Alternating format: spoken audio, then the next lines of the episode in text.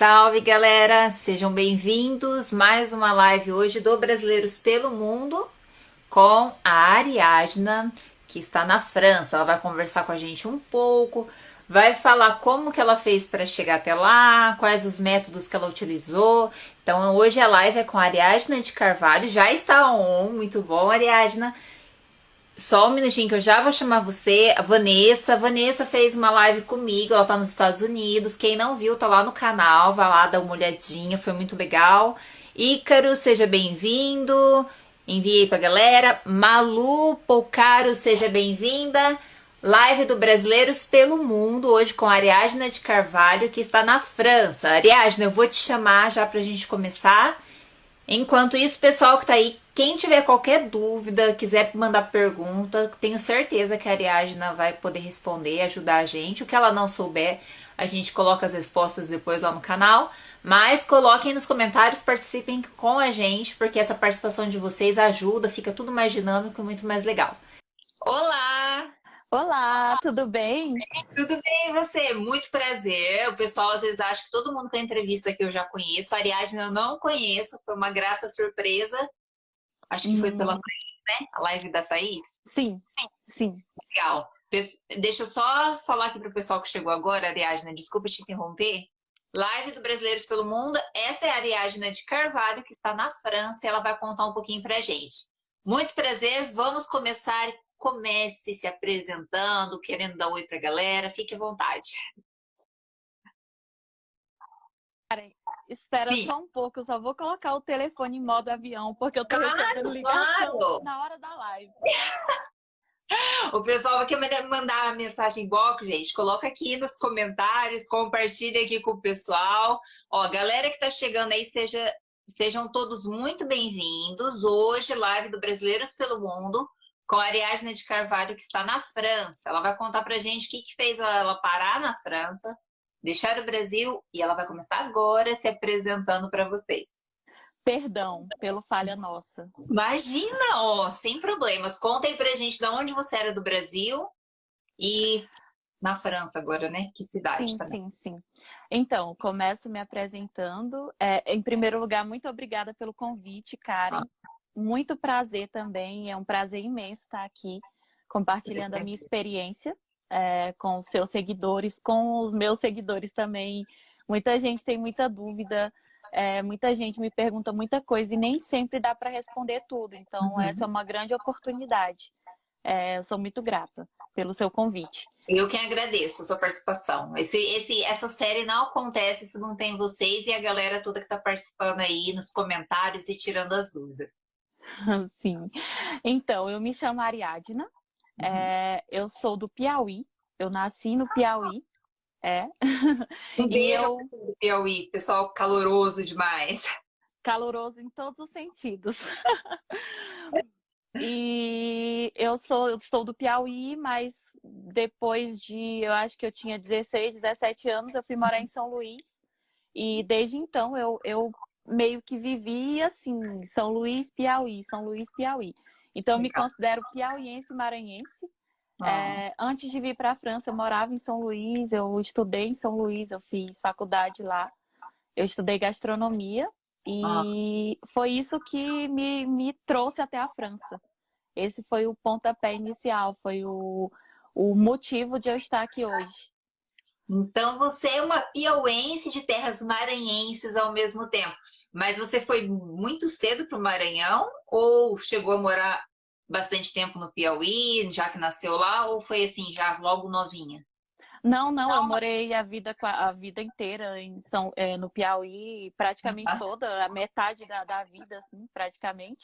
E depois eu fui morar em São Luís, mas eu sempre ficava indo e voltando, indo e voltando. Minha família. Que legal! Metade da família é de São Luís também, então eu não conheço São Luís, eu vou aproveitar para contar só uma curiosidade. Diz a minha mãe e meu pai que eu fui gerada em São Luís do Maranhão. Nossa! Acredita nessa terra maravilhosa que eu sei que é pelas fotos que eu vejo, que eu não tive a oportunidade de conhecer pessoalmente. Mas eles fizeram eu ir para Cambé, me levaram, minha mãe quase parindo, foi para Cambé, Paraná. Quem conhece Cambé, Paraná é uma cidade pequena, né, em proporção. Falei assim, mãe, tudo para nascer em Cambé, né? Mas tudo bem. Vamos voltar a você. Então, você foi para o Maranhão, depois já adulto, e ficava fazendo essa ponte e estudou gastronomia no Maranhão, né?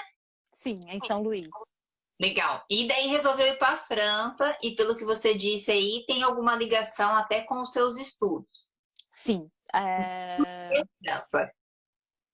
Sim, é, eu, essa, essa vontade de conhecer a França foi através da faculdade, através da gastronomia. Eu sempre gostei da França, mas Sim. nunca imaginei que teria oportunidade de vir para cá. É, eu venho de uma realidade que intercâmbio é totalmente fora de cogitação para a gente. É Sim. É muito caro. Quando você fala intercâmbio no Brasil, é, você sempre imagina um intercâmbio caríssimo, é, intocável, que você não, eu pelo menos não imaginava que eu, que eu pudesse, que eu estaria aqui um dia, que, através de um intercâmbio. E como a Thaís, eu descobri o au pair. É. Pesquisando sobre inter, intercâmbios baratos, eu descobri o au pair. E uhum. o au pair me, me proporcionou é, me deu a oportunidade de vir. Foi a, a minha ponte para vir para a França. Muito legal. Mas assim, para quem perdeu a live da Thaís, quem quiser assistir, tá lá no meu canal, o link tá aí no, no meu perfil, gente. Aproveitem, vão lá e se inscrevam, isso ajuda também, assim, dos vídeos. Eu adoro galera nova. Hum. Mas o que, que é o au pair? Conta aí pro pessoal aí que não sabe o que, que é isso, só para ter uma noção. Então, o au pair é um intercâmbio, é uma troca cultural. Uhum. É, na teoria é isso, é uma troca cultural em que você vai compartilhar a, a sua cultura com uma família de um outro país. E no caso, é, eu encontrei uma família que já, já, já havia morado no Brasil. Sim. Eles são franceses, eles moraram três anos no Brasil. E eles uhum. realmente queriam fazer essa troca. Eles realmente seguiram à risca o objetivo do, do, do, intercâmbio. Eles queriam que as crianças, que os filhos deles, continuassem falando português. Hum.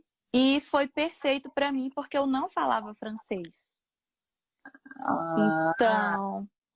Mas então, assim, as crianças já falavam português, até porque criança aprende mais rápido, devem ter estudado no Brasil, né? Ou pelo menos tiveram contato com outras crianças.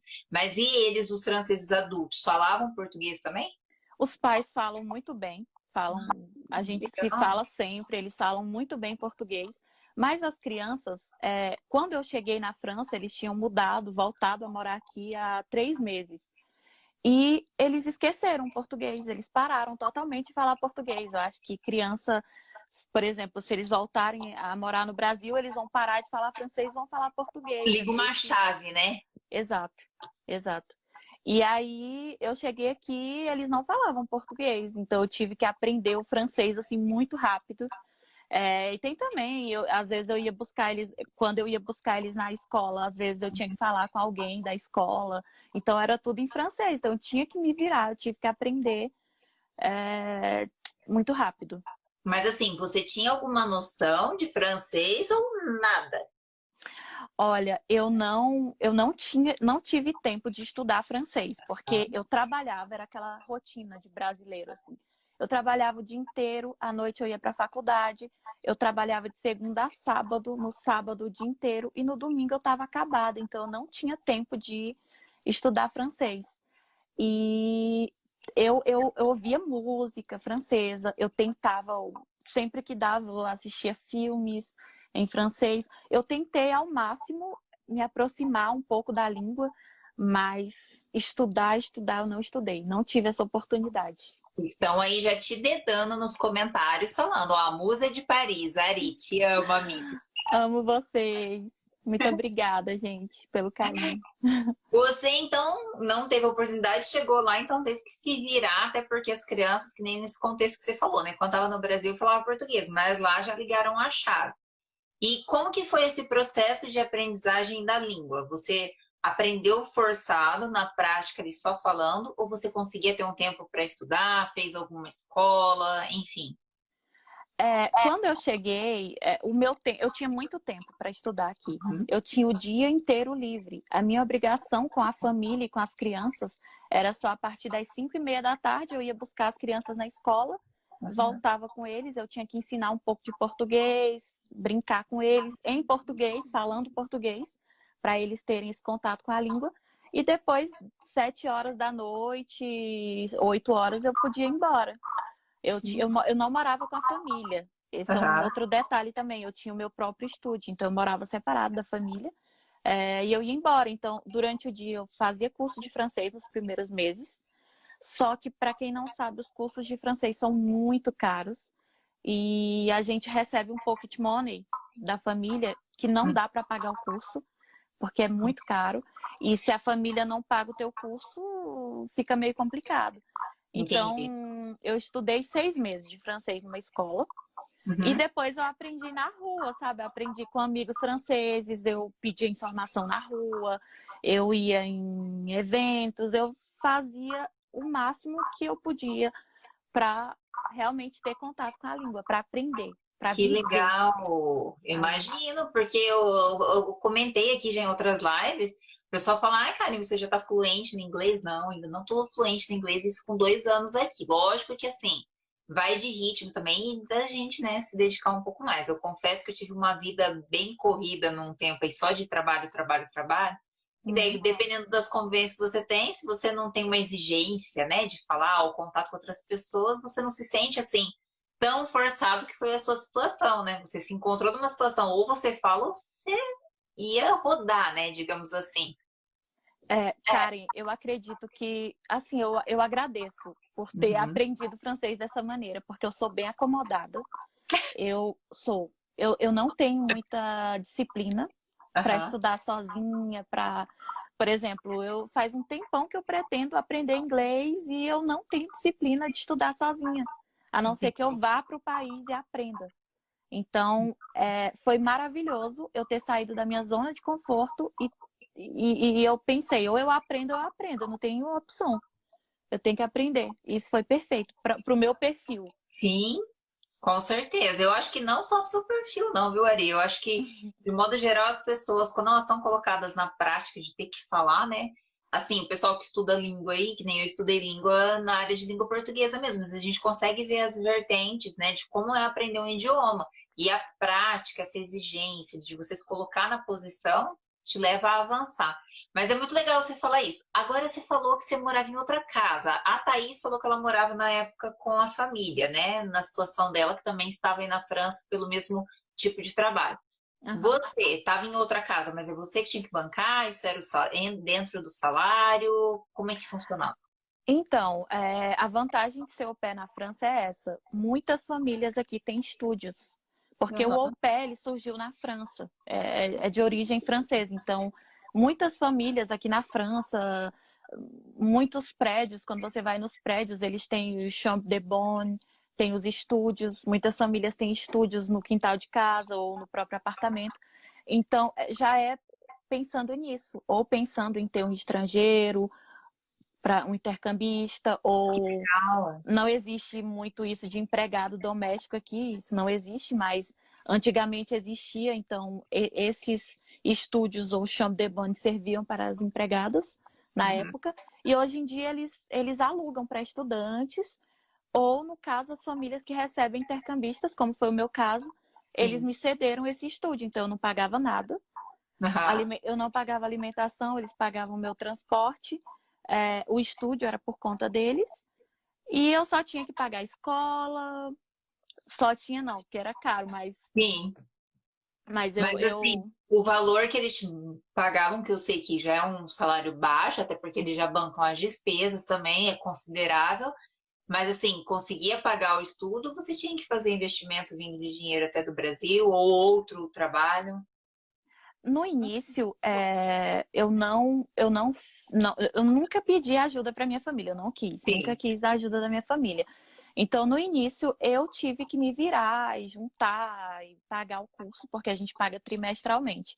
Uhum. Depois, eu comecei a procurar trabalhos extras. Ah, é, é, tanto que até hoje eu trabalho, eu faço um trabalho que eu comecei na época ainda de au pair. Eu dou aula de culinária para crianças num, num ateliê. E até hoje eu faço isso. Então essa era uma das minhas rendas, era uma renda extra. é, era, é uma renda extra que me ajuda muito.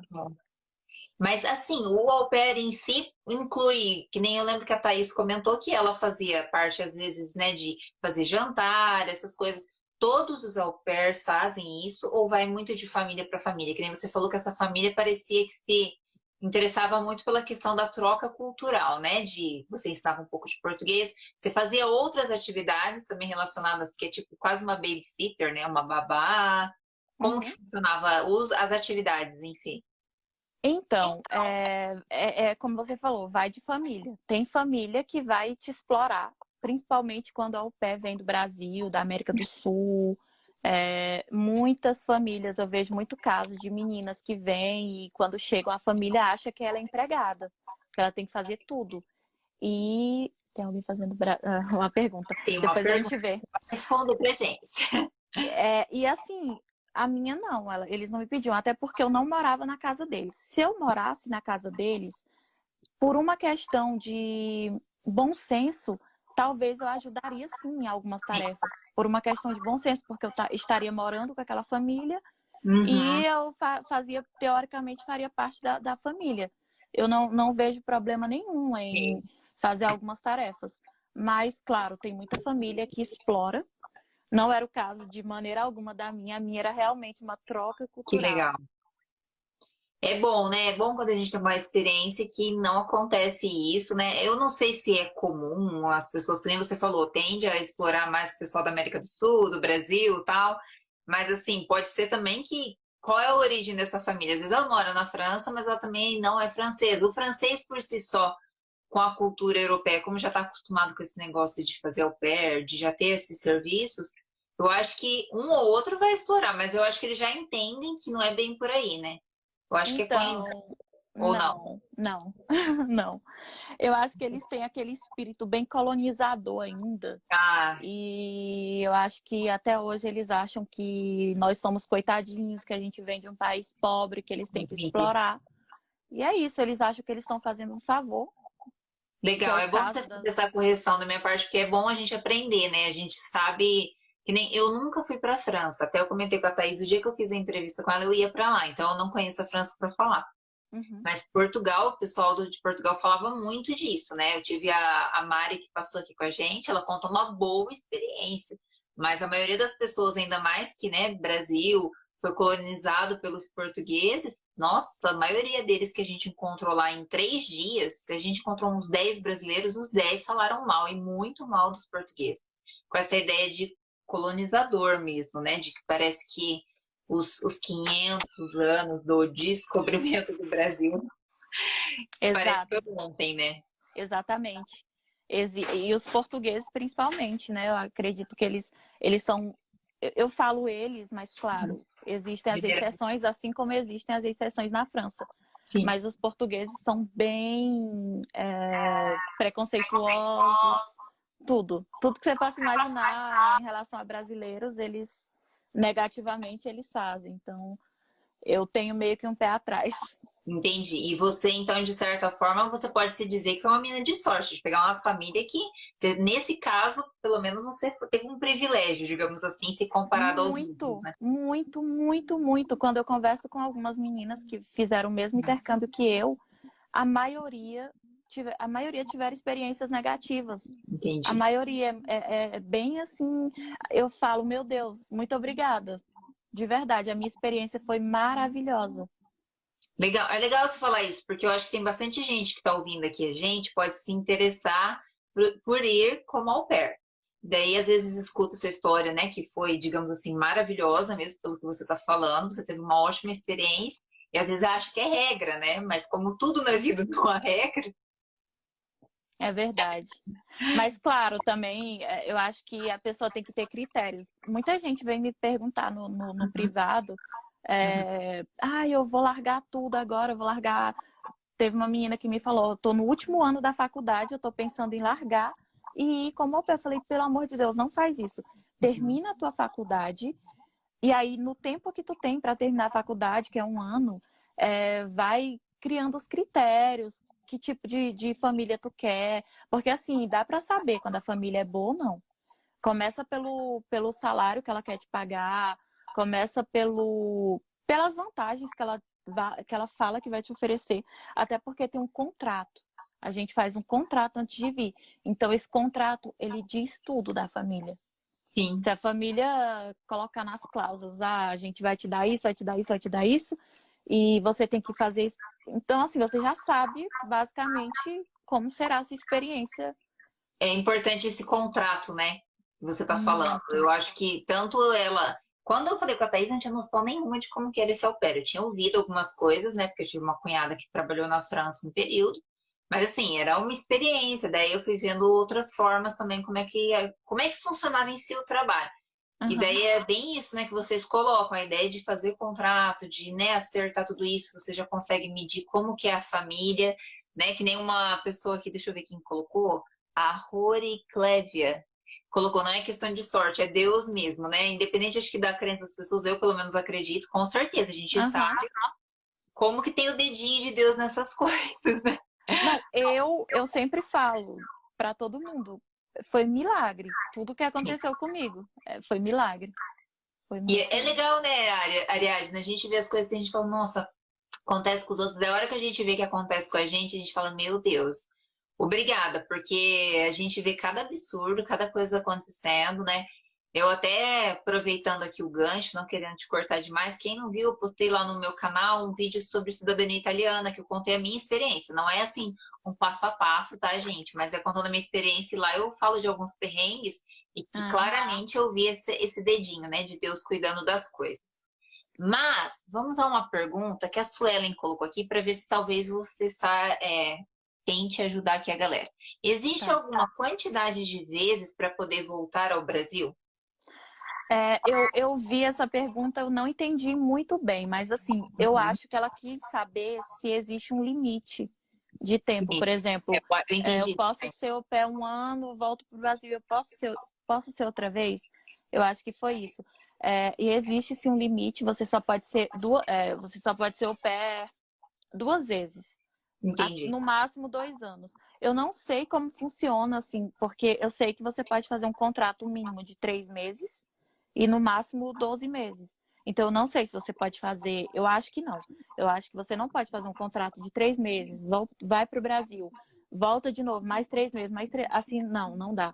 Eu acho que só duas vezes. Você fica um ano, pode voltar para o Brasil e pode, pode ir para qualquer outro lugar da Europa também. Hum, Mas. É, e você tá aí quanto tempo? Eu não lembro se você falou, desculpa se talvez eu me esqueci. Quanto tempo? Não, não falei. Eu vou, eu tô quase três anos. Ah, três anos. Então, assim, ao pair, pelo que a Thaís falou aquele dia, são dois anos, o máximo, ou não? Sim, sim, dois anos no máximo. E como que você tá agora, estando aí três anos? Você teve que regularizar alguma coisa? Como é que funciona quanto a isso? É, então, eu não precisei, porque na, na, nossa época, a Thaís, a gente chegou quase na mesma época, nós somos amigas, ah. a gente se conhece, eu amo a Thaís. Então, assim, a gente chegou quase na mesma época e a gente veio com visto de estudante. Ainda era um visto de estudante, agora não é mais, eles mudaram o status. Então, com visto de estudante, você só precisa renovar. Entendi. E como eu continuei como estudante, é, eu, eu era estudante de francês, né? Uhum. Eu só estudava francês e eu mudei para gastronomia, eu só renovei. Eu só tive que ir lá no, no consulado, levei os documentos da escola e renovei. Então, todo ano eu só renovo. Então, enquanto você está estudando, tá tudo tranquilo. Provavelmente, a hora que você acabar, você vai ter um tempo, né? Eu não sei se acho que é um ano, mais ou menos, para você encontrar um emprego se localizar no mercado e se der, talvez poderia seguir na França. É, tem isso.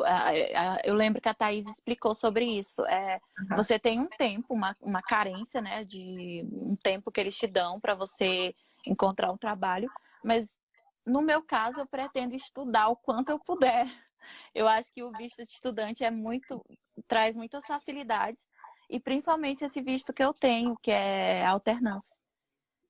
Porque, para quem não sabe, eu sou paga para estudar, então é. Então, o que, que é esse alternância? Você mandou para mim, falei, deixa eu ver, porque a nomenclatura, assim, eu vi que muita gente pergunta disso.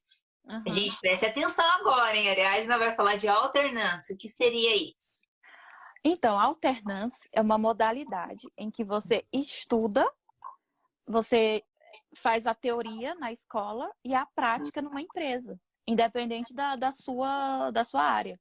No meu caso é gastronomia, né? Então eu, eu estudo algumas. Ai, muito obrigada pelos comentários, gente. Eu estudo. A minha, minha, minha afilhada tá me mandando mensagem. Eu estudo é, três dias da se... dois dias da semana numa escola Sim. e três dias eu fico na empresa, no restaurante, praticando que, que legal eu fiz isso. na escola. Isso realmente é visionário, né? Para fazer com as pessoas, já que vêm imigrantes, que é, seja uma oportunidade de investir em estudos e retornar isso para o país, né, deles, né? Eu acho que é uma ideia não só para os imigrantes, né? O pessoal que está ali também, com certeza, tem alguma relação diferente, mas que existe no investimento de educação. Até o André colocou aí, quero isso. O André, ele tá direto tá nas lives dos brasileiros pelo mundo. Muito obrigada, André. E o André uma vez perguntou para a Thaís, eu posso ir nisso? Existe um limite de idade, né? Para fazer então, o Existe. Existe. Uh, no meu caso, eu faço um contrato de aprendizagem. Uhum. É, o contrato de aprendizagem é até 30 anos. Tá. Então, esse contrato de aprendizagem, ele, ele é muito mais vantajoso. Né? No caso, quando você tem mais de 25 anos, você pode fazer ele a partir de 15 anos, independente do curso que você, da, da área, da sua área. A partir de 15 anos. Então, de um curso inicial até, do, até o mestrado, você pode fazer alternância na sua área. E é, no meu caso, é, eu tô com, fiz 29 agora, em maio, e Sim. eu só tenho até o próximo ano para continuar com esse contrato de, de aprendizagem. Entendi. Mas assim, existe um outro contrato que eu estou estudando sobre isso, mas eu não encontrei nada ainda que fale sobre uh, para estrangeiros, sobre a modalidade para estrangeiro e o limite de idade. Mas assim, pelo menos para os franceses, não tem limite de idade, contrato de profissionalização. Você pode Legal. fazer alternância no contrato de profissionalização e não tem limite de idade. Só que assim, é, você vai receber menos, o seu salário vai ser menor. Entendi. Esse é o problema. Mas então, pessoal, sigam aí a Ariadna, a rede social dela, porque eu vi que a Ariadna é de, é de jogar informação para a galera e ajudar muito. Então sigam lá, porque uma hora ela vai achar isso, que eu tenho certeza que dá para ver que a bicha é esperta, ligeira. então, a hora que ela acabar o dela aí, ela vai encontrar uma saída para ela continuar ali. Porque eu acho que você está gostando, tá, tem sido uma experiência, acho que enriquecedora, né? E aí, uhum. nós vamos até para uma pergunta, né? Antes de você falar, é assim, as outras mais profundas, o que, que te levou a sair do Brasil? O que me levou a sair do Brasil, primeiro, foram as faltas de, a falta de oportunidade, né, que a gente uhum. tem no Brasil.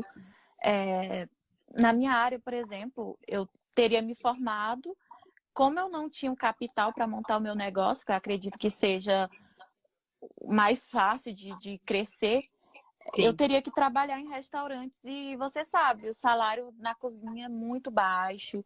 Você sempre começa de baixo, depois você vai subindo até você chegar num nível de chefe e que nem sempre ganha tão bem. É, haja experiência, haja trabalho, né? E aqui não, aqui paga bem melhor, as oportunidades são maiores. É, enfim, você não fica desempregado aqui se você faz tá na área de culinária, tá na área da, da restauração. Você não fica desempregado de jeito nenhum, só se você quiser. Legal. E isso, eu não sei se talvez, talvez seja até um preconceito meu, uma a ideia preconceituosa, não que eu pense dessa forma, exatamente. Uhum. Mas, assim, a questão da gastronomia no Brasil, muitas vezes eu vejo que algumas pessoas têm um desprezo pelas pessoas que trabalham na cozinha, como se fosse um serviço que, tipo, né, não é super valorizado, a não ser quem já tá lá em cima, cabeça, chefe. E eu acho que uhum. até isso influencia na questão dos salários.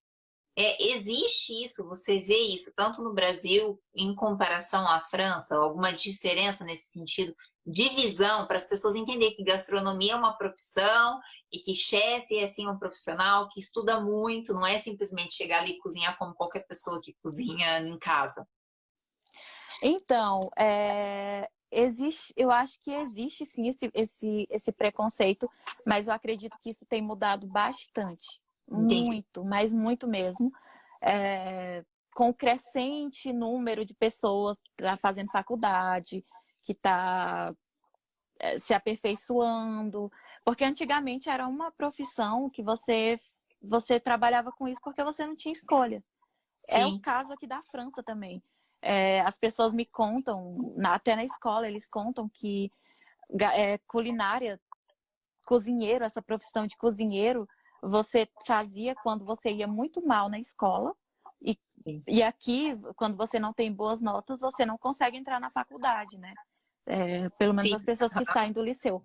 E eles não tinham boas notas, então eles mandavam a escola, ou os pais mandavam para as piores profissões. E a cozinha era uma dessas. Entendi. Então as pessoas que iam para a cozinha é porque não tinha opção, eram, iam mal na escola. E hoje em dia não, isso mudou bastante com, com, a, com esses programas de TV que Sim. É Top Chef, Master Chef, veio que meio que glamourou, glam, glamour, é uma coisa gourmetizou, eu acho que a profissão. É. Exato. É, igual aquela história, brigadeiro todo mundo ia fazer. De repente surgiu o brigadeiro gourmet, né? Que a gente sabe que existem outros mesmo, ainda mais hoje em dia, né? A criatividade parece que não tem fim mesmo, as pessoas cada vez inventam mais, e isso é positivo, não tô falando que é negativo. Uhum. Mas a uhum. gente sabe dessa ideia da palavra gourmet utilizada para isso. Né? Eu tô até fazendo uma brincadeira ligada à culinária, tá? Desculpa essas brincadeiras. Sim, não, mas é verdade, é verdade. É... Então, é, voltando, só para uhum. só para finalizar, eu acho que não existe mais tanto esse preconceito, até porque a maioria das pessoas hoje estão se estão é, fazendo cursos, faculdade, é, enfim. Então isso ajuda bastante. Não que as pessoas que não têm o curso sejam Sim. inferiores, pelo contrário, muita gente, inclusive o maior chefe, o chefe mais top do Brasil, não fez faculdade nenhuma. Ele veio para a França e foi por acaso ele fez cozinha, que é o que é o Alex Atala. Ah, então, ele não fez nenhum curso, mas assim, o fato de você fazer curso ajuda bastante hoje a tirar meio que essa mancha. Entendi. Ah, o Lucas fez uma pergunta que eu acho que encaixa nesse momento. Vamos já adiantar essa pergunta. A gastronomia brasileira é reconhecida na França? Como que é aí? Você tem comida brasileirinha fácil assim? Olha, restaurante brasileiro tem em cada esquina aqui. Você encontra o tempo todo.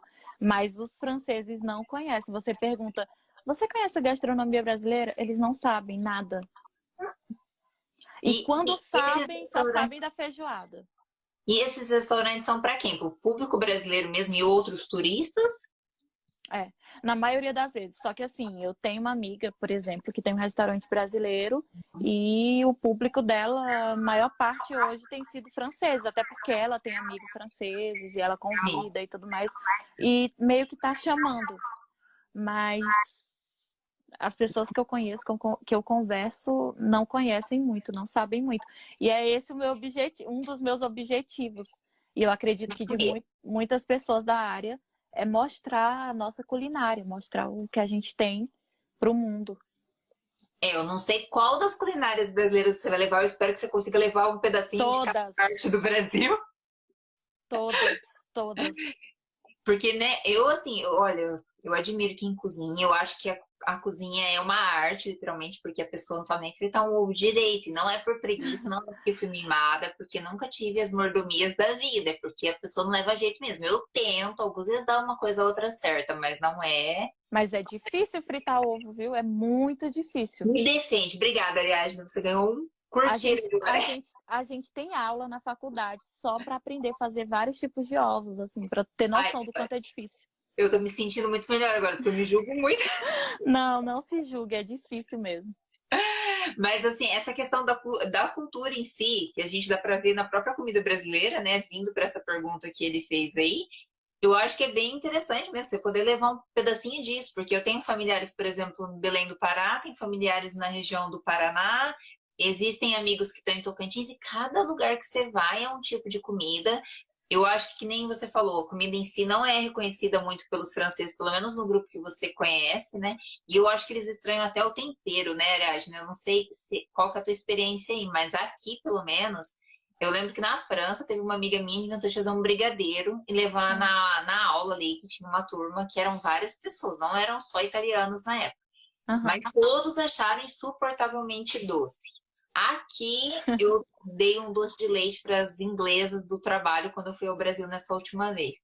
Elas adoraram, mas também falaram, é só uma colherzinha, porque é bem doce. Os doces aqui não são doces igual no Brasil. Isso aí também acho que acontece aí na França também. Acontece. O, os doces, a França é conhecida pelo, pela sua patisserie, né? Eles têm os melhores, as melhores sobremesas, os melhores doces do mundo e não é nada doce. É, no, assim, eles realmente, por exemplo, quando eles fazem uma torta de morango, você sente realmente o morango. No Brasil, não, a gente faz uma compota do morango com bastante açúcar, faz uma, uma massa com bastante açúcar. Aqui não só aquela massa com açúcar, claro, mas o resto natural, assim, sem quase nada de açúcar. E eles têm essa dificuldade também em aceitar, mas na, na a comida salgada não. Eles não, gostam bastante. Sempre que eu preparo, eles ficam loucos e é eles só uma amam. questão de conhecer mesmo. Eles não fazem talvez por algum preconceito, sei lá, né? acabam não indo, mas quando conhecem gostam. Eu nem sei se é por preconceito. Eu acredito que que o Brasil, o que é mostrado do Brasil no exterior, uhum. Eles não, não procuram mostrar essa parte do Brasil. Eles só uhum. mostram carnaval e futebol. Sim. Então é complicado. Os franceses. Coisa boa você... que tem no Brasil mostra só o carnaval e futebol, quando não as ruins, né? Quando, que como todo país tem também, né? Exato. É, falta, é uma falta muito grande do, do Brasil mostrar é, esse outro lado, a cultura, a gastronomia. Nós, eu sempre falo, eu sempre brigo muito. Brigo não, não no sentido literal da palavra, mas eu é uma coisa que eu defendo muito é, é que eles precisam conhecer o outro lado do Brasil. É, até o, o AK Holanda falou, ó, é coisa doce e muito quente. ah, no Brasil, né, que ele tá falando, né? Uhum. Se não for, me corrija. Tá, vamos a uma pergunta que o pessoal colocou aqui. Ó, até a Valéria comentou também, porque no Brasil a doçaria puxa para os doces portugueses. Portugueses. Ah, não sabia disso, interessante. A Valéria estudou comigo, é, ela é, é, formada em gastronomia também e ela trabalha com doces. E que eu legal. amo os doces brasileiros, gente. Eu sinto muito. Ah, eu também. Minha filha, eu sou a formiga em pessoa. Quem me conhece sabe, eu tô melhorando um pouco segurando os doces agora. Enfim, vamos aqui a uma pergunta. Deixa eu voltar aqui. Tiveram várias perguntas que passaram aqui. Sim, sim, vamos voltar aqui. Desculpa aí, gente. A gente ficou falando aqui, e eu falo também demais. A Ariadna tá ótima, eu falo demais. Eu falo vamos para da Malu. A Malu fala o seguinte: Ari, você acha que depois, é, depois o fato de ser estrangeira vai te dificultar a inserção no mercado de trabalho na sua área e na França? Olha, falando pela minha experiência agora, atual, me ajudou muito. Porque o restaurante que eu trabalho é francês, é voltado para a culinária francesa, mas eles têm uma pegada bem fusion food. Então, eles queriam, principalmente, a, a minha chefe adora a culinária da América do Sul. Então, ela queria alguém da América do Sul para ser aprendiz dela. E eu, eu fui contratada por ser brasileira, por, por ser da América do Sul. E eu coloco sempre a minha pegada, o meu dedinho brasileiro lá nos pratos. Eu sempre, a gente faz sempre essa mistura. Inclusive tem pratos brasileiros no menu, tem pão de queijo, tem feijoada, tem vários pratos que é, tem, tem coxinha. Ela oh, sempre, e ela adora, só que a gente faz uma uma adaptação. A gente sempre faz uma adaptação. O pão de queijo a gente usa um queijo francês, a feijoada a gente usa umas carnes daqui, o, a coxinha a gente faz um pouco diferente porque dá muito trabalho e tudo mais, enfim. E para adaptar para os ingredientes daqui, mas ela adora, eles adoram. Que legal. É, é, eu acho que é bem isso, né? Eu acho que talvez eles não vão comer igualzinho está no Brasil, mas daí você vai meio que vendo aquilo que talvez agrada mais o paladar, fazendo leves adaptações. Não que você vai mudar, acho que toda a estrutura do, do seja do salgado, seja do doce, mas você consegue pegar a referência, né? Sim, mas é só uma coisa para a pergunta dela, da Malu, é, talvez seja um pouco complicado na hora do visto, né? Tem empresas que não querem ter trabalho e tudo mais. Mas se você é aquele tipo de pessoa que está por dentro de todas as informações, que está ligada, e aí se a empresa fala, ai, então é meio complicado de contratar porque você, eu vou ter que fazer isso e isso. Você, não, mas eu já sei como faz, não, mas a gente vai, vai por esse caminho. Então isso facilita muito. É uma, é uma, é um conselho que eu sempre dou. Procure saber todas as informações do, do, tipo de visto que você quer, o tipo de, de intercâmbio que você quer saber para você conseguir se sair é, bem na situação. Tá, vamos a uma outra pergunta aqui, Ariadna. Obrigada pela resposta. Uhum. É, você falou que tinha estudado gastronomia já no Brasil, né? E agora está estudando de novo. O que você está estudando agora é tipo um mestrado, uma especialização, ou é ainda uma continuação de uma graduação? Então, não é. Existe o mestrado nessa, nessa escola que eu estudo, mas eu preferi fazer um curso, o curso mais básico que tinha lá. Porque, Entendi. assim, é, os cursos mais elevados é como o que uhum. eu fiz no Brasil, tem muita teoria e tudo mais. E esse que eu tô fazendo não, é prática. Que legal. E é só cozinha francesa. Então, eu, eu decidi fazer esse, porque eu não, não queria mais tanta prática e olha tanta teoria. E olha que tem ainda muita teoria. Tem aula de direito, de gestão, de, de economia, enfim mas é bem menos do que outros cursos. Se eu fosse fazer um outro curso, que no caso seria é, de acordo com, a, com, com a, a, continuação que eu poderia fazer, eu ia ter muita, muita aula teórica e quase nada de prática. E eu já estou numa idade em que eu tenho que partir para a prática. Você já quer pôr a mão na massa, tá certo. Não, mas eu acho é até eu fiz essa pergunta porque eu vi aqui a Shelly Costa. Se eu tô falando errado, gente, me desculpa, porque às vezes a pessoa já não enxerga direito. Mas ela falou a seguinte pergunta que talvez dá para conciliar com isso que você falou. Você ter estudado no Brasil ajudou você conseguir participar dessa modalidade? É, ajudou, eu acredito que ajudou, com certeza. Porque assim, aqui na França, quando você vai vai tentar entrar numa faculdade, numa universidade, você não faz uma prova, um vestibular como no Brasil, você envia um dossiê. Né? Uhum. Então, no meu dossiê tinha lá que eu já tinha experiência, que eu já tinha estudado e tudo mais. Então, isso ajudou com certeza.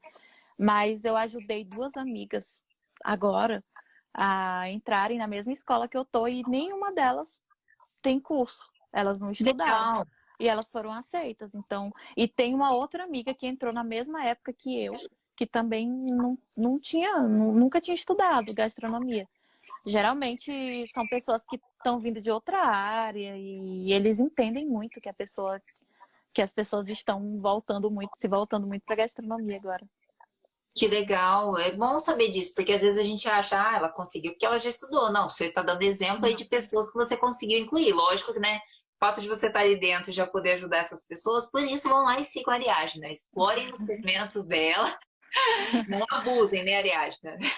Ah, eu, eu amo, Karen. Eu acho que é a mesma coisa que você está fazendo aí. Antes. Daí eu já falo assim, não, faz a divulgação aí mesmo.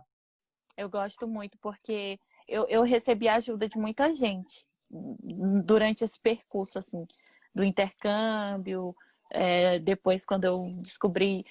Eu, eu não sabia nada do alternância. Foi uma amiga maravilhosa que chegou e falou: Olha, eu tô fazendo alternância. Aí eu comecei a fazer pergunta, encher o saco dela, perguntar tudo. Só que, assim, eu, eu, eu gosto de responder, mas eu também.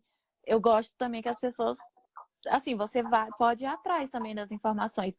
O que Sim. eu puder responder, e se for uma coisa que, por exemplo, uma dúvida da escola, que a pessoa vai no site e não encontra a resposta, Sim. eu respondo com todo prazer. Mas tem muita coisa que dá para você ir atrás, dar uma gulgada lá e encontra.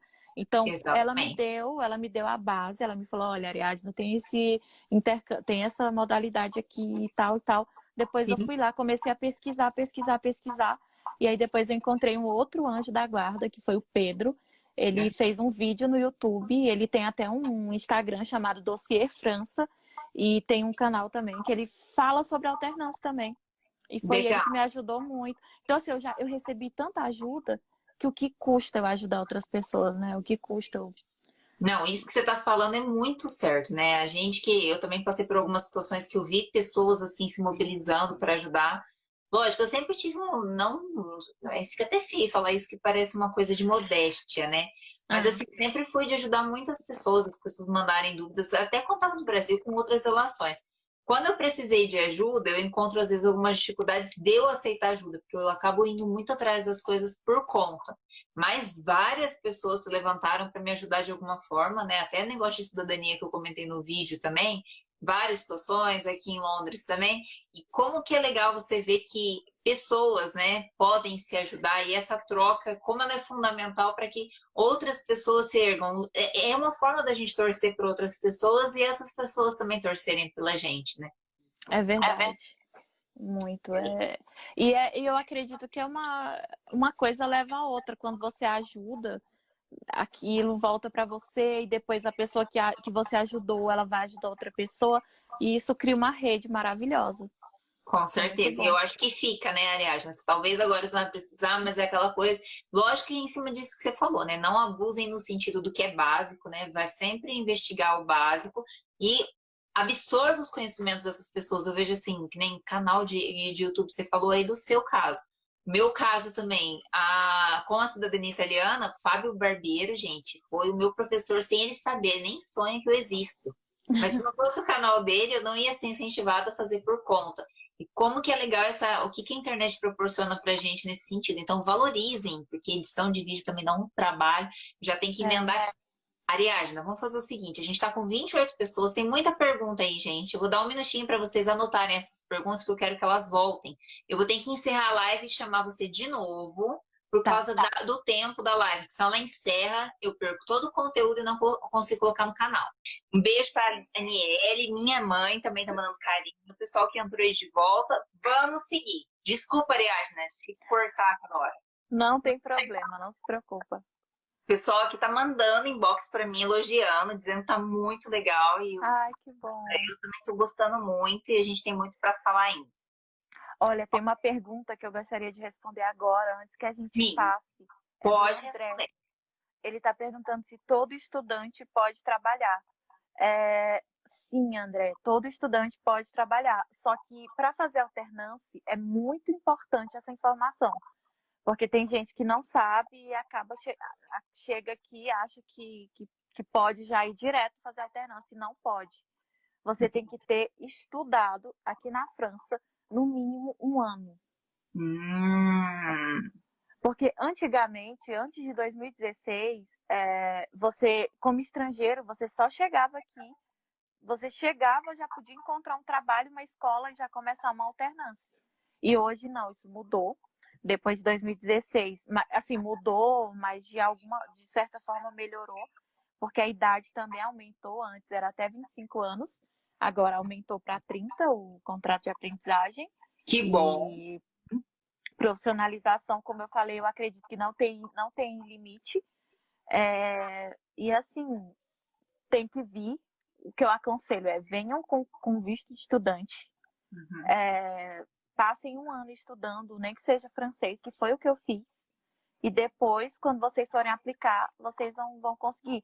E outra coisa, você não pode, durante esse ano de, de estudante aqui, antes de aplicar para a alternância, você não pode trabalhar mais de 964 horas. Porque senão eles te barram e não te dão visto. 964 horas no quê? No ano? No ano. Ah, que são as 20 horas semanais. Você só pode estudar, você só pode trabalhar aquelas 20 horas semanais. Entendi. Porque vai, tem gente que, ah, não, não tem problema, vou trabalhar um pouquinho mais aqui. Tem muita gente que faz isso, mas se você fizer isso na hora que você for pedir o, o visto de alternância, eles vão saber, eles descobrem e não te dão. Entendi. Então, respondendo, até você respondeu a segunda pergunta que passou do André e André, então, só até 20 horas. Esse part-time, 20 horas semanais, é aceitável. Mais que isso, não, que conforme ela falou, perde o visto depois na hora de renovar. Então, isso. Então é, importante falar isso. Outra coisa super importante, é, com visto de estudante a gente só tem direito a trabalhar 20 horas, certo? Uhum. Só que quando você faz alternância, sendo estrangeiro, que é o meu caso, você pode pedir uma autorização de trabalho. Então, essa autorização de trabalho te dá direito a trabalhar 35 horas semanais, que é o que eu faço. Entendi. Entendi. Então, ó, tem mais pergunta aí. Eu vou aproveitar que o pessoal tá empolgado, que eu gosto assim mesmo. Eu gosto de deixar a gente atrapalhado. Ó, se eu ver que eu não tô respondendo sua pergunta, gente, usem esse balãozinho, esse quadradinho que tem perguntas bem baixo, que daí essa certeza que não vai passar em branco por mim aqui, eu consigo perguntar para a Ariadne. Sim. Aqui, ó, veja bem, estão falando aqui da idade. A Cá Holanda falou, não consigo mais, tô velha demais. Para quem tem mais de 30 anos, Ariadna, você sabe de alguma outra alternativa que seja? Que... Olha, então, eu não sei muito. Eu sei que você pode vir como Aham. estudante, né? Tem, tem o visto férias trabalho não dá, porque isso é até 30 anos. Isso é bem chato, esse limite que eles colocam. Mas tem o, tem o visto de trabalho. Tem o Pedro, eu não sei você, eu não sei se você fala sobre isso, você dá dicas, mas não é sobre a França, né? Suas dicas. Sim. Mas esse meu amigo do dossiê França, ele dá dicas de como conseguir emprego na França estando ainda no Brasil. Ah, é, é super fácil. Inclusive, ele conseguiu o trabalho. Ele fez entrevista pelo Skype. Que é possível. Para quem Sim. tem mais de 30 anos, você pode conseguir é, um trabalho. Um pode, talvez, focar em algumas áreas que eles precisam mais, mas não que é impossível, né, Ariadne? Não, imagina. Sempre tem uma brecha. Sempre, Sim. sempre, sempre. Eu nunca imagina, imaginei que eu iria continuar na França depois do au pair e que eu iria uhum. estudar. O máximo que eu pensei foi, ah, eu vou terminar o au pair, eu vou ficar uns três meses ainda estagiando no restaurante, isso já vai ser perfeito para minha experiência. Sim. Quando chegar no Brasil, e é, seria também, quando chegar no Brasil, só o fato de eu ter morado na França já vai ajudar muito. Mas não, gente, eu descobri uma outra modalidade de visto. E hoje eu, eu tô sempre descobrindo uma coisa nova é aquela coisa, né, Ariadna? Não dormir no ponto, né? Enquanto está garantido, já vá pesquisando. Ó, você sabe que você tem até um ano, tem até um ano e meio, enfim, você tem um tempo. Vá atrás de já pensar como isso pode ser ampliado caso você tenha interesse de seguir ali, né? Ou que seja, dentro da Europa, já que a gente está falando em União Europeia, muitas vezes é quase que padrão quando a gente fala em União Europeia. Aqui a, a X Nicole falou: você recomendaria então fazer o au pair antes? Eu recomendo, eu recomendo muito fazer o au pair. Uhum. Mesmo que agora o visto tenha mudado, não é, é um visto específico e depois dos dois anos você tem que voltar para o Brasil para renovar como estudante e voltar de novo. Só que assim, essa semana eu estava conversando com uma amiga, a Carla, e ela uhum. passou no mestrado agora, passou para o mestrado aqui agora, numa universidade Legal. francesa, na Sorbonne. E aí eu perguntei para ela, porque ela tá com visto de au pair, ela é au pair. E eu perguntei para ela, Carla, como você vai fazer? Você vai ter que voltar para o Brasil e aplicar de novo como estudante? Ela falou, não. Eu conversei com, com a, fui lá na prefeitura, conversei com eles, eles falaram que eu não preciso, que eu só vou renovar. Que legal! Então, é uma novidade, porque como essa modalidade é nova, o visto Sim. de au pair é novo, eu não sei as informações, mas aí já tem uma novidade, que foi o caso da Carla. É, é, é, ficar ligado nas novidades, no que o povo fala. Tome muito cuidado, né? Às vezes você vai ouvir no canal e vai achar que aquilo é verdade absoluta, mas fiquem ligados. Se falou alguma coisa, deu uma dica, aprofunde o conhecimento e vá em cima disso, que há chances de continuar onde você está ou ir para quem ainda não saiu e pretende sair, pra, seja por experiência ou para mudar de vez, né? Exatamente. Mas assim, para para ser sincera, eu recomendo muito. Eu recomendo muito, muito, muito, porque você vai vir, você não vai ter gasto com aluguel, você não uhum. vai pagar comida, você não vai, você ainda vai ter uma ajuda de custo, que com essa ajuda de custo você pode viajar, pode, dependendo do, do, do de como você se controla financeiramente, você consegue fazer muita coisa e aí, nesse tempo, você aprende o idioma, que é o principal. Você não consegue entrar numa escola, numa universidade aqui sem falar o idioma. Então, é, é, uma, é, um, é um facilitador. Esse visto é um facilitador para você conseguir as outras coisas, os outros objetivos. Eu aconselho muito. Entendi. Você pode talvez não estar fluente, mas tem que se virar, né, na língua, né? E eu acho que essa experiência anterior pode ajudar nisso. É, não querendo ser assim tão intrusa na sua vida, você poderia assim falar uma base do valor do pair? Eu perguntei isso para Thais também, vai que você tem uma ideia. Então, uma base, assim, média, o que eu recebia na época era 80 euros semanais. Uhum. Que é muito pouco. A, a família Sim. pagava o mínimo do mínimo. Mas tem família que paga 100, 150, vai depender da família. Isso é por semana, né, aliás? Por semana, por semana. Ah. Não, é legal você falar, porque assim, às vezes o pessoal ouve, ah, o PR vai chegar. É uma boa oportunidade, é, gente, mas não é que você vai ganhar dinheiro com isso. Isso é uma entrada para você chegar lá e se você, né, já ligar o botão e falar, oh, vou fazer um curso aqui, é, é uma porta de entrada para você chegar, ou seja, ter uma experiência ainda que curta ou, e voltar, ou depois se aprofundar e ver se dá para ficar. Então é uma é só porta de entrada, né, aliás, né? Eu acho que assim, é. é experiência, mas não que é um dinheirão, você não vai fazer dinheiro com isso. Não, gente, imagina, você vem para vir para a França, para estudar, para conhecer, para ir para museus, para fazer tudo isso, no intercâmbio normal você ia gastar muito. Uhum. E com esse visto não, você não vai gastar quase nada, só a passagem, basicamente só passagem e alguns outros gastos. E você ainda recebe por isso. E assim, se você for esperto, eu, por exemplo, eu depois eu comecei a fazer babysitting quando eu melhorei o, o francês, eu comecei a fazer babysitting. Eu virei, teve uma época que eu virei a rainha dos babysittings. Eu tinha babysitting todo dia, e isso dá muito dinheiro, acho que você sabe. Aí deve ter também. E dá muito dinheiro, você recebe por hora e, enfim ganha muito bem. No... Eu, por exemplo, às vezes eu, eu ia, ficava a noite inteira só estudando, não fazia nada.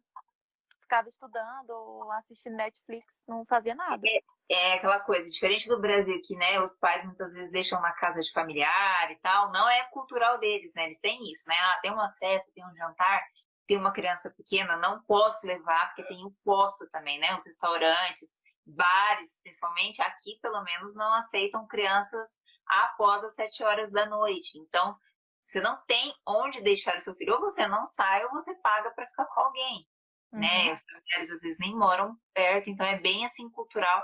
E é bem isso mesmo que você falou, é um salário. Eu não sei aí, mas aqui eu, eu tô meio por fora do preço de babysitter, mas se eu não, engano, não me engano, você pega na faixa de 8 a 11, 12 a hora. É, já, é, aqui é a mesma coisa, só que euros, euros, mas é a mesma coisa. Sim. Eu, por exemplo, eu cobrava 10 euros a hora. É, eu, eu ainda faço babysitting, só que assim, eu só faço para uma família, porque é uma família que eu gosto muito, eles moram a 10 minutos da minha casa. Sim. E eu sempre faço. E essa semana eu fui fazer. Os pais tinham um jantar e eles estavam em casa, mas eles ficaram com medo de as crianças acordarem e atrapalhar o jantar, né?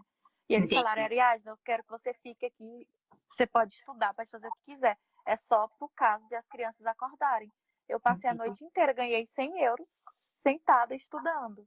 Sim. Então, assim, é, é, é muito bom, muito bom. Claro que e tem as crianças aqui também tem aquela coisa de ter horário para dormir. Lógico, se segue a cultura daqui, né, gente? É. como uma família brasileira que segue uhum. todos os hábitos ainda brasileiros, que a gente sabe que a gente gosta de esticar, né? Mas só por ser uma região mais fria, exceto no verão, aqui escurece muito cedo, então acho que as crianças já vão ligando o botão de desliga, né? Desligando o botão, né? Sim, é verdade. E daí já vão dormindo mais cedo. Às vezes você vai de babysitter só para ficar olhando a criança dormir, né? E é bem isso que você falou, dá para fazer outras coisas. Lógico Sim. que vai muito de quem, de qual família que você está cuidando também, né? De qual criança que você está cuidando. Às vezes você pega uma que vai querer explorar, mas é tudo aquela coisa, né? Uhum. Que foi acordado. É isso, é isso. É. Tem uma pergunta. Eu posso ir também vendo as perguntas? Claro, claro, pode, porque eu, que eu acho super importantes. Sim, pode. Que... É, tem a Bibi Duque, eu não sei como pronunciar. Sim. Ela, ela falou assim: qual nível de francês você acha importante ter? E eu acho que isso é muito importante também. É, se for para o au pair, eu acho que um A2 é, tá bom, um A2, porque assim, tem o A1, que é quando você não sabe de nada, uhum. quando você está no básico do básico do básico, e o A2 é quando você consegue se comunicar. Se comunicar não, não quer dizer que você seja fluente, significa que você consegue falar algumas coisas e consegue entender. O então... A2 tipo seria mais ou menos assim, né? Entende de direções, ah, direita e esquerda, entende quais são alguns elementos, acaba estudando vocabulários relacionados àquilo que você vai trabalhar, isso também ajuda, né? As, uhum. as frases, digamos, cumprimentos, essas coisas assim, né? E que, de certa forma, já dá para você se comunicar um pouco, né? É. é. Tá, o André falou aí, existem trabalhos informais? O André já tá querendo já dar um jeito, já, né? Vamos... O jeitinho brasileiro, né, André? Muito bem. então, André, eu, eu tenho dois trabalhos informais. Um ah. desses é o, os baby, o babysitting que eu faço, é uhum. é informal, não, tem contrato. E o outro são os ateliês. Eu dou curso para crianças de culinária. É uma coisa bem informal, é um extra. É no Sim. fim de semana, quando eu não estou trabalhando, vou lá, trabalho três horas e vou pra, volto para casa. Legal. Existem sim trabalhos informais. Esse Muitos, negócio de, de restaurante e, também. Esse negócio de babysitter, au pair, de certa forma, o André perguntou para a Thaís, eu vou perguntar na sua visão agora. Você acha que tem esse, essa problemática com o homem? Tipo, talvez é mais aceitável a mulher para ser babysitter aí, para ser au pair? Infelizmente, sim. Uhum. Infelizmente, sim, mas eu, eu vejo que eles estão mudando muito a mentalidade. Eu tenho vários amigos que são au pair ou foram au pair. Entendi. Vários, vários amigos. Então, acredito que eles estejam mudando. Porque, como assim esse preconceito? Sim. Como assim homem não pode cuidar de criança também? Claro que acredito que o medo maior sejam os casos de pedofilia, que Sim. a porcentagem maior é de homens. Mas, enfim, a gente não pode também excluir os homens desse intercâmbio por conta disso, sem não. É, e boa parte das casas aí, se duvidar, tem uma câmera, né? Principalmente quando envolve muito de cuidado com criança, né? Porque aqui é mais acessível, né? Esse negócio de colocar tecnologia, câmera, essas coisas. Então, eu acho que quando tem que envolve muito de deixar as crianças com outras pessoas, ainda mais com estrangeiros, né? Desenvolve outras culturas, é, é meio natural, natural, assim, não digo que é justificável, tá, gente? Uhum. Mas é natural ter esse negócio de falar assim, ah, com quem eu vou deixar meu filho. Então, considerando aquelas que tem câmera, realmente não tem o porquê, né? É, verdade. É, a, a, a Holanda colocou, o au pair tem limite de idade na França? É 30, né, Ariadne? É 30 é anos, mas eu conheço uma au pair ah. que veio como au pair, ela tinha quase 40 anos. Porque hum. parece que tem um, tem uma, existe uma brecha onde, por exemplo, eu sou uma família e eu quero uma, uma au pair experiente para cuidar do meu filho. Eu não quero, eu, eu chego lá na prefeitura e exijo, falo, olha, eu não quero uma pessoa muito jovem para cuidar do meu filho. Eu quero uma pessoa de, de tantos anos. E essa pessoa, eles vão criar tipo um documento e vão conseguir provar que eles querem uma, uma pessoa mais velha. São raros os casos, mas existe sim. Entendi. A Bibi, eu acho que ela tá preocupada com a questão do idioma, que eu te entendo, viu, Bibi? Porque não é fácil se comunicar quando você não consegue falar o idioma. Ela tá perguntando especificamente no curso de gastronomia. Qual o nível ah. de francês suficiente para entrar num curso de gastronomia? Tipo o seu, talvez outros. Uhum. Olha, quando eu entrei, eu, eu tava no. Eu, eu falo que eu, eu tava no B1, porque era o nível que eu tava, assim, do diploma. Sim. Mas eu entendo, entendia muito, muito, muito e já falava mais ou menos muito bem. Sim. Então, só que assim, o curso de gastronomia, você vai, você estuda o vocabulário específico daquela área uhum. e você consegue se virar. Então, eu assim, eu, eu aconselho que você tenha um B1. Entendi. Porque, até porque você vai ter matérias também, como eu falei, vai ter gestão, direito, administração, economia que você vai ter provas daquela matéria, você vai ter aulas, você vai apresentar trabalhos. Então você precisa falar o mínimo do idioma, mas não precisa ser fluente. O pessoal tá brincando aqui nos comentários que pair é velhofobia. Dei risada, olha, eu tô com 30 também, já nem ia rolar não, pair lá pra mim. Ai, meu Deus, mas tudo bem. Você sabe assim, se tem esse negócio, tipo, a pessoa tá com 30, supondo que os que estão ouvindo aí tá com 30 ou tá com 29, quase 30 como tem o período lá para ficar até dois anos, ainda é aceitável. O limite para iniciar é 30, no máximo. Para iniciar? Para iniciar como au pair, supondo que eu tenho quase 30. Uhum. Né? Não estou completado ainda os 30. Ainda é possível começar, ainda que tenha dois anos, né? De podendo ser au pair, vai passar, né? Calculei que vai ter os 31. Você sabe dizer se. Pode. Que... Ah, tá. Pode, porque assim, eu posso é, chegar na França até um dia antes, ou. É, um dia antes de completar 30 anos. Sim. E se você já estiver na França com o contrato de pair com 30 anos, nada vai te impedir de continuar. Então você vai poder ficar os dois anos, até os dois anos, sim. O que manda mesmo é o começo, é uma coisa de contrato mesmo, então o que conta é a data inicial, digamos assim. Ela até falou a Bibi, ó, aqui em Londres cobro 10 a hora para babysitting, já ganhei uns 50 numa noite sem fazer nada porque as crianças estavam dormindo. Isso é maravilhoso. Eu, sempre. Que eu peguei, tive que trabalhar um pouquinho. Eu sempre. É por isso que eu não gosto de fazer babysitting durante o dia, porque durante o dia as crianças estão acordadas. Eu gosto de fazer à noite, porque elas estão dormindo e eu fico lá só. Só ganhando, só pra cuidar, né? Só se ligar, acordou e não tem jeito, mas eles são bons de cama, viu, gente? Eles dormem. O André até brincou assim, ó, sou professor, aqui eu cuido de 30 crianças na mesma sala, ao pair seria fichinha pra mim. Uau. É. É verdade. E é, é homem, né? Aquela questão que tu tava falando. Isso já conta bastante. Quando é. a pessoa é professor. É. Legal. Bom saber, viu, pessoal, que professor como eu, como outros que devem estar aí ouvindo, é uma, uma dica, quem sabe, né? Lógico, você recomeça, né? Não é que você vai entrar numa sala de aula, não é isso que a gente está falando, mas não deixa de ser uma forma de ensino, né? Numa... Ai, gente, é um intercâmbio, tem que pensar isso, é um intercâmbio. É uma experiência, conta até para a tua área. Sim. A Nicole fez uma pergunta: quais os gastos você teve para aplicar para o programa de alternância? No caso, se eu fizesse o au pair primeiro, já facilitaria para aplicar por, é, por já estar aí? Acho que é a questão que você falou. Sim, ajuda bastante. Mas, assim, é, o, o, o, como o visto mudou, não é mais obrigatório você estudar o francês. Então, se você vier como au pair e se basear nisso e falar, eu não vou estudar francês porque não é mais obrigatório, você não vai conseguir fazer alternância. Porque Entendi. você vai ter que ter estudado aquilo que eu falei, você vai ter que ter estudado no mínimo um ano. Então vem como au pair, se, se prepara para pagar um curso de francês durante esse ano que você estiver aqui, estuda francês e, de, e você estando aqui é muito mais fácil, porque você vai poder ir direto lá nas escolas, você vai poder procurar um emprego antes de, de, de tudo. Você já vai ter a facilidade de falar a língua, de ir direto no, no empregador, na escola e tudo mais. Então é muito, muito mais fácil. Legal, eu acho que é, é bem aquilo, né? Começo, mas já abre muitas portas, te deixa mais confortável, né? Para iniciar num desafio maior quando você já está ali, já está conhecendo a área, né? Sim.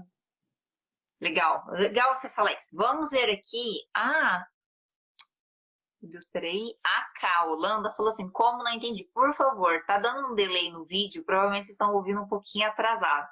Então coloque qual que é que você não entendeu para ficar claro para a gente, porque o vídeo às vezes dá uma diferença de uns 10 segundos às vezes. Então a gente perde aqui a sequência das perguntas em relação ao que estava sendo falado, tá? A Mari Franco falou o seguinte: tem alguma prova de conhecimentos gerais para começar com alternância? É, para começar, não. É, eles pedem geralmente um, um, nível, um teste de nível de francês. Tá. Só que aí quando eu fui fazer a minha quando eu fui fazer a minha entrevista, né, quando eu entreguei o dossiê, depois eles me chamaram para entrevista, aí eu falei com ela, ela falou: "Ah, você não precisa fazer o teste. Eu tô vendo que você fala, que você entende, você não precisa fazer o teste". Então eu já fiquei, já não precisei. Só que nós estrangeiros, no final do curso, a gente precisa fazer um uma prova que é como se fosse um vestibular para validar o nosso diploma. E isso é normal. Como nós não temos um diploma da União Europeia, uhum. a gente precisa validar o nosso diploma. E aí, no caso, eu vou ter que fazer uma prova de história, geografia, matemática e tudo mais. Só que é bem fácil. É uhum. realmente muito fácil e, e a escola até deu um profe... Eh, nos ajudou com um professor particular, ele nos deu aula que legal. particular. Ele fala como vai ser a prova, então tranquilo. É tranquilo, só vai ter que ser em francês, gente. Tudo em francês, gente. Eu acho que o foco maior, a problemática que eu vejo assim, eu aqui não tive grandes experiências ainda com estudo, apesar de ter formação em professor, mas eu fui numa escola aqui E era escola para necessidades especiais, necessidades cognitivas, tá, gente? Então isso também interfere. Mas olhei atividades das crianças e, de certa forma, por mais que muitos de nós brasileiros criticamos a educação brasileira, a educação brasileira muitas vezes está muito à frente em questão de conteúdos, sabe? De jogar muito conteúdo. Então, assim, eles exigem menos conteúdos numa avaliação, de modo geral. E nesses testes, então, eles consideram que você é estrangeiro, que você é imigrante, não teve aquela bagagem de saber toda a história. Então, assim, eles vão relevar algumas coisas. Então, acho que essa parte a gente não precisa apavorar tanto, né, Ariadne? É. Mas da língua. Eu tô vendo aqui que tem vários amigos meus da minha sala francês na live. Ah, é? É, não, não devem estar tá entendendo eu nada. acho que você tem que falar um bonjour, pelo menos. Bonjour, Ariane, ça va? Je pense que tu ne comprends rien. Je parle, je parle portugais avec mes amis brésiliens. C'est un direct, bisous. Bonjour. Vou falar só isso, porque a pessoa não sabe. Perfeito. Gente, olha, eu acho lindo francês, mas um dia, viu? Hoje em dia não é muito a minha prioridade, porque realmente tem que. Acho que a pior parte é a pronúncia mesmo, assim, não é nem. Nossa. Dá pra associar, né? Mas Nossa, o... é muito, muito difícil a pronúncia. Ele Hoje tá falando... você é fluente, Ariadna? Como? Hoje você é fluente em francês? Qual o nível que você estabeleceria, assim? Eu não sou fluente, eu não me considero fluente, porque eu tenho muita dificuldade na gramática. Sim. Então, assim, eu tenho dificuldade em é, conjugar verbos, é muito difícil conjugar verbo em francês. É como a conjugação portuguesa, só que no Brasil a gente não, a gente fala muito informalmente. Sim. A gente não conjuga, e aqui não, eles conjugam mesmo. Em ah. todos os tempos verbais, assim. E tem todo esse monte de conjugação, né? Que o português. Uhum. É, é línguas latinas, gente. É bem parecida a gramática portuguesa, é tanto que quando eu estou estudando, às vezes eu recorro à gramática portuguesa para lembrar e associar, né, fazer algumas coisas para facilitar na prática. Ó, o pessoal que tá falando aí, ó, a Gabi falou assim, ó, não, eu tô no trabalho, não vou conseguir ver agora, salva, vou salvar. Consegui salvar a primeira parte, tá lá no IGTV já. A segunda, assim que finalizar aqui, antes de fechar uma hora, eu encerro e vai estar salva lá. E depois eu vou editar e jogar no meu canal bonitinho, viu, gente? Vocês assistem no IGTV, eu gosto muito. Mas quem puder dar um like, um, uma visualizada lá no YouTube, é legal também para ajudar a subir esses vídeos. Porque o, o, aqui no IGTV fica do jeito que tá. Lá eu faço tão bonitinho, trabalhado. Então vamos dar uma olhadinha, por favor. Aquela que tá pelando, viu, Ariadna? Ai, não se preocupa. E você tem vídeo falando sobre a, a nacionalidade italiana, não é? Sim, eu fiz dois vídeos. Um eu lancei hoje. Foi hoje, pelo menos. Eu tô tão biruta já de tanta coisa que eu tô fazendo. Mas eu fiz a parte 1 e a parte 2. Parte 1 Brasil, parte 2 na Itália. E eu fiz sozinha a minha cidadania italiana. Aqueles que tiverem origem italiana também é uma forma de ir para o exterior, no caso, para a Europa, né? Poder morar para a Europa sem visto nenhum. Eu, por exemplo, aqui não tive que fazer nada disso que a Ariadna está sofre... é, tá sofrendo entre aspas, de aplicações, né? Então eu consigo aqui, pelo menos por enquanto, enquanto há esse acordo Brasil e Europa, né? Quando eu falo assim, porque já existe o passaporte, eu já tenho o passaporte europeu, aí é tranquilo, não tem que aplicar em nada. Eu posso morar em qualquer lugar aqui da Europa, exceto aqui no Reino Unido, que pode ser que no ano que vem mude devido isso ao Brexit. Te perguntar, isso que eu ia te perguntar, porque mudou, né?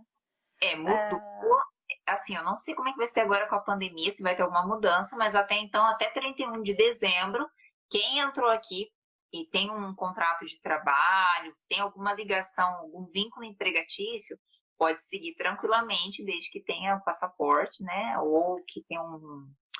Ah, não faz muito sentido, né? A lei não pode retroagir. Eu acredito que se você já estava no país Sim. antes de a lei entrar em vigor, não tem como eles te mandarem embora Exatamente. É a mesma coisa que da, da idade que eu perguntei do au pair. Se começou, era menos de 30 ou até 30, ok. Então, assim, quem tem vontade de vir para o Reino Unido é este ano, porque ano que vem pode ser que não consiga entrar mais. Isso vale até para o pessoal que está aí já pela Europa, que às vezes tem interesse de vir para cá, venham até o fim do ano, porque depois eu não sei se vai ser prorrogado ou não. Tá uma brigueira aqui, né? Gente a favor, gente contra, mas tudo indica que vai sair mesmo né? Já teve multa, já rolou multa até, então eles vão ter que se resolver agora, ainda que sem acordo com a União Europeia.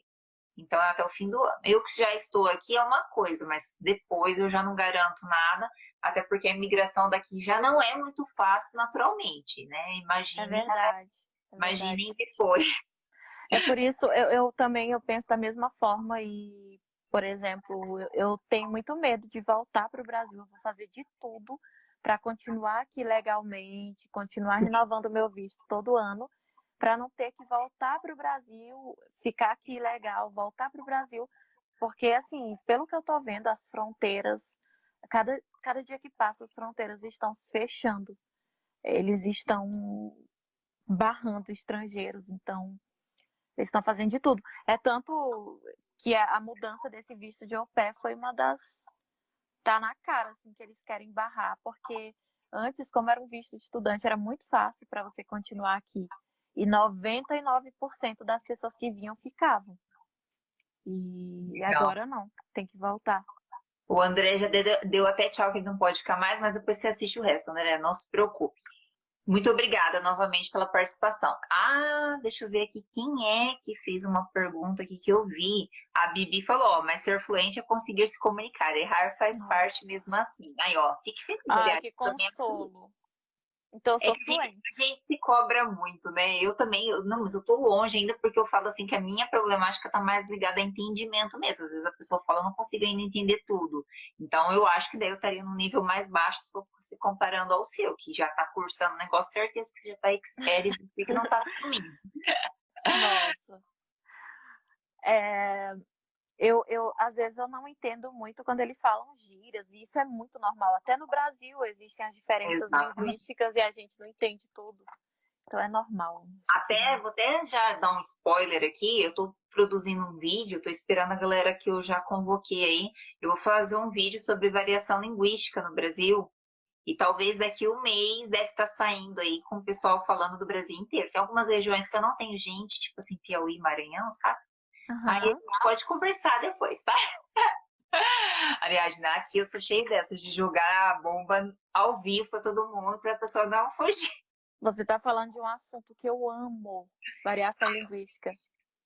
A gente depois conversa em box aí, para a gente não perder o rumo aqui do pessoal. Tá bom. falando.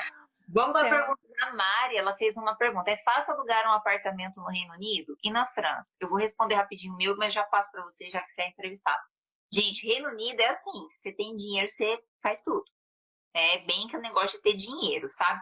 Então, assim, se você tiver a grana para depósito, o que, que é o depósito? É você, é, como não tem fiador, lógico que quando a gente fala em casa, em apartamento, complica um pouco mais. Às vezes, algumas imobiliárias vão pedir que tenha essa indicação. Mas, de um modo geral, se você tem a grana, e quando eu falo desse, dessa entrada, desse dessa garantia não é um valor muito baixo. Por exemplo, um estúdio flash, que é aquele apartamentozinho que é tudo junto, cozinha, que é quarto, tudo ao mesmo tempo e só tem um banheirinho ali do lado. Isso é na faixa de, falando de zona 2, que isso também interfere. Quando a gente fala em Londres, a gente fala, tô falando em Londres, tá? Não Reino Unido geral. Londres, quando você fala, você tem zonas, então isso vai mudar o preço também. Falando em Londres, eu estou na zona 2. Zona 2 é a zona, digamos assim, mais próxima da zona 1, que é onde está o centro. Então, na zona 2 é um pouco mais caro do que você indo para 3, para 4, para 5, para 6. Só que eu alugo, no caso, um quarto. O quarto é tranquilo, você paga é, um mês, digamos, antecipado, e depois você vai lá e, paga o outro, e já paga o outro mês. Então, você sempre dá um de garantia não todo mês, o de entrada, tá? Então, a, ou não tem o fiador, mas daí eu vou lá e pago a entrada. Quando é um apartamento, algumas imobiliárias pedem esse depósito, esse, essa garantia num valor, digamos assim, duas, três vezes mais do que o aluguel. Então é grana, porque um apartamento desse vai sair na faixa de uns 1.500 pounds, um pequenininho, tá? Ovo, aqui é super caro, estamos falando de Londres.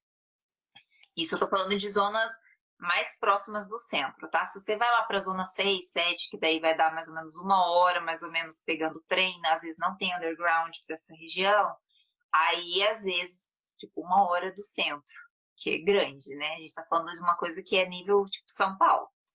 Então, aí você consegue achar uma coisa melhor, mais barata, tipo, quando eu falo mais barata, na faixa de uns 800, mil. Só que subiu muito do ano passado para cá. Eu não sei como é que vai ser depois do Brexit. Pode ser que suba ainda mais, tenha um boom, isso me assusta um pouco, mas vamos deixar para sofrer depois. Como pode ser que baixe, já que as pessoas vão sair, né? Então a gente não tem muita noção.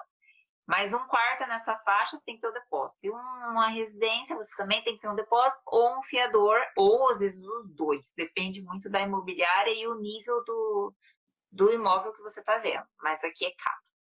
Agora você, Ariadne, desculpa te cortar tanto.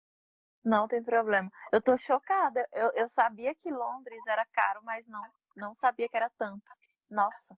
É então, é, sobre alugar apartamento aqui, é muito difícil alugar apartamento em Paris, porque Paris tem, tem todos os apartamentos assim possíveis e imagináveis os proprietários estão usando para o Airbnb. Agora eles criaram até uma lei que as pessoas que alugam apartamento para Airbnb vão ter que pagar impostos para tentarem diminuir, para ver se essas pessoas alugam os apartamentos, porque a gente não encontra apartamento para alugar. E os apartamentos aqui é um ovo, é minúsculo. Sim. E se você quer alugar um apartamento maior, é caríssimo. E só que assim, existem, como não é como Londres, mas tem Paris, né, que é o círculo, que eles hum. chamam de caracol, e tem os arredores de Paris, que é a Bonlieu. E na Bonlieu você, você consegue encontrar apartamentos enormes e bem uhum. mais baratos. Você encontra um apartamento de 900 euros, de 60 metros quadrados, 55 Olha. metros. Sim.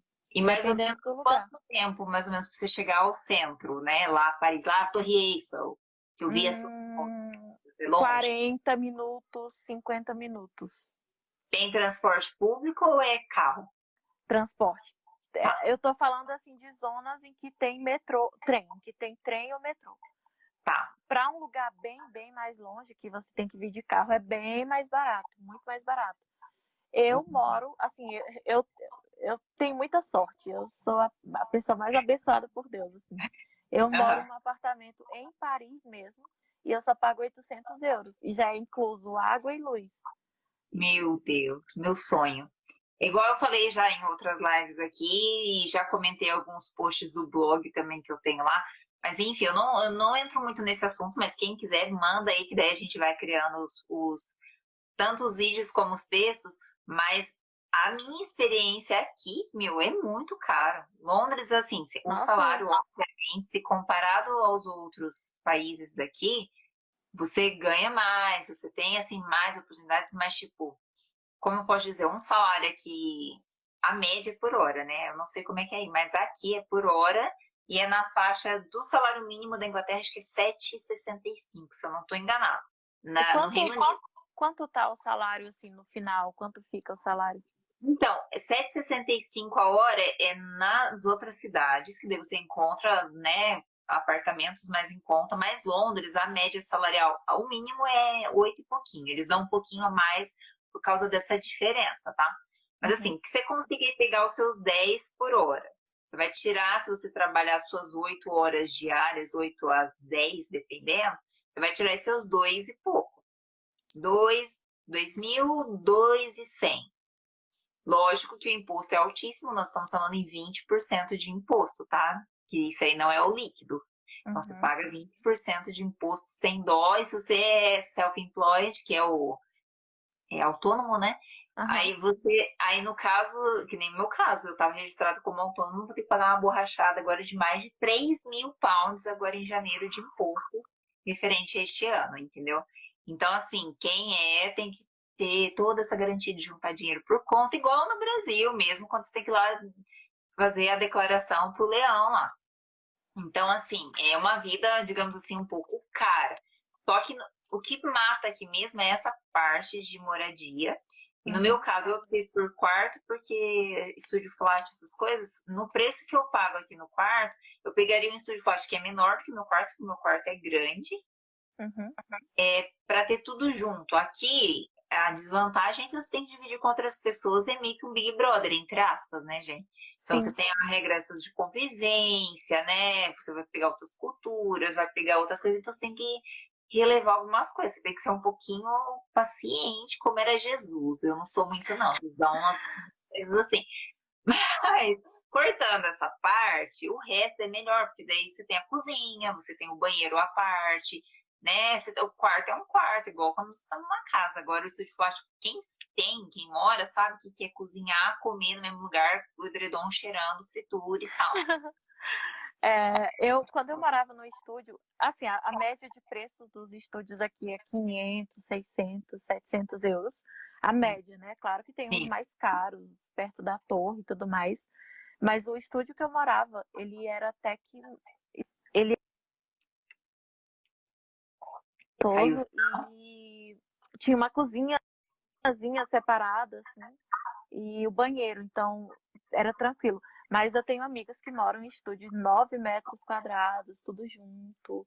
Tem amigos que moram em estúdio que o, que o banheiro é no corredor, não é no corredor do prédio, não é dentro do estúdio. Então imagina, acordar à noite, ter que ir lá. Não, não é pode ter de barriga, não pode ter relacionamento, pode ter nada. Não. Isso é a desvantagem quando vocês vão pensar em mudar para fora, ainda mais Europa aqui, gente. Isso é coisa de casona grande, é muito típico de América, né? Seja Acabou. América do Norte e Sul. Quando você vem para cá, você pode esquecer, a não ser que você, você seja rico ou que você vá morar numa cidadezinha pequena, porque as cidadezinhas pequenas têm casas grandes e mais baratas, né? Que seria o valor de um, de um apartamento minúsculo aqui em Paris, por exemplo. É, aqui, sabe que é engraçado? Aliás, nas casas grandes são caras, não tô falando que não. Só que você consegue, às vezes, achar com pouca diferença de um bedroom flat, que é um quarto, e o resto que é a sala junto com a cozinha e tal. E, às vezes, por exemplo, um bedroom flat você acha por uns 1.300, 1.400, que já também é pouca diferença, ou 1.600 hoje, que já subiu um pouco também. E, às vezes, uma casa com quatro quartos, você às vezes acha por 2, 2.100. Tipo, Uau. é caro.